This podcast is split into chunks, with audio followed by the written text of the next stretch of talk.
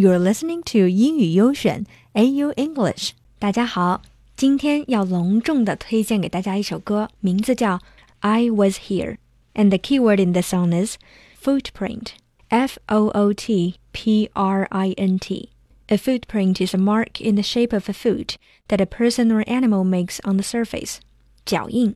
Here is an example from this touching song. I want to leave my footprints on the sands of time. 我想在时间的沙滩上留下我的脚印。This is the first sentence of the song I Was Here. Most songs simply make you happy or sad, but some are trying to do more, shedding light on an important social issue or promoting people to act. I Was Here 就是这样一首能让人思考的歌曲。This is a song recorded by Beyonce from her fourth studio album.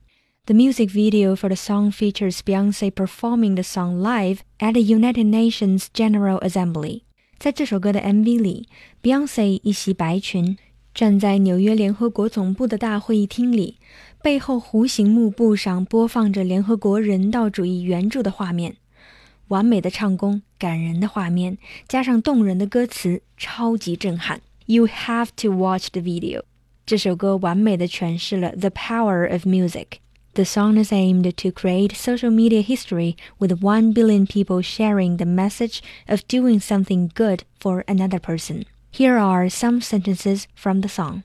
When I leave this world, I will leave no regrets. Leave something to remember so they won't forget. I was here. I lived. I loved. I did. I've done everything that I wanted, and it was more than I thought it would be. I will leave my mark so everyone will know I was here.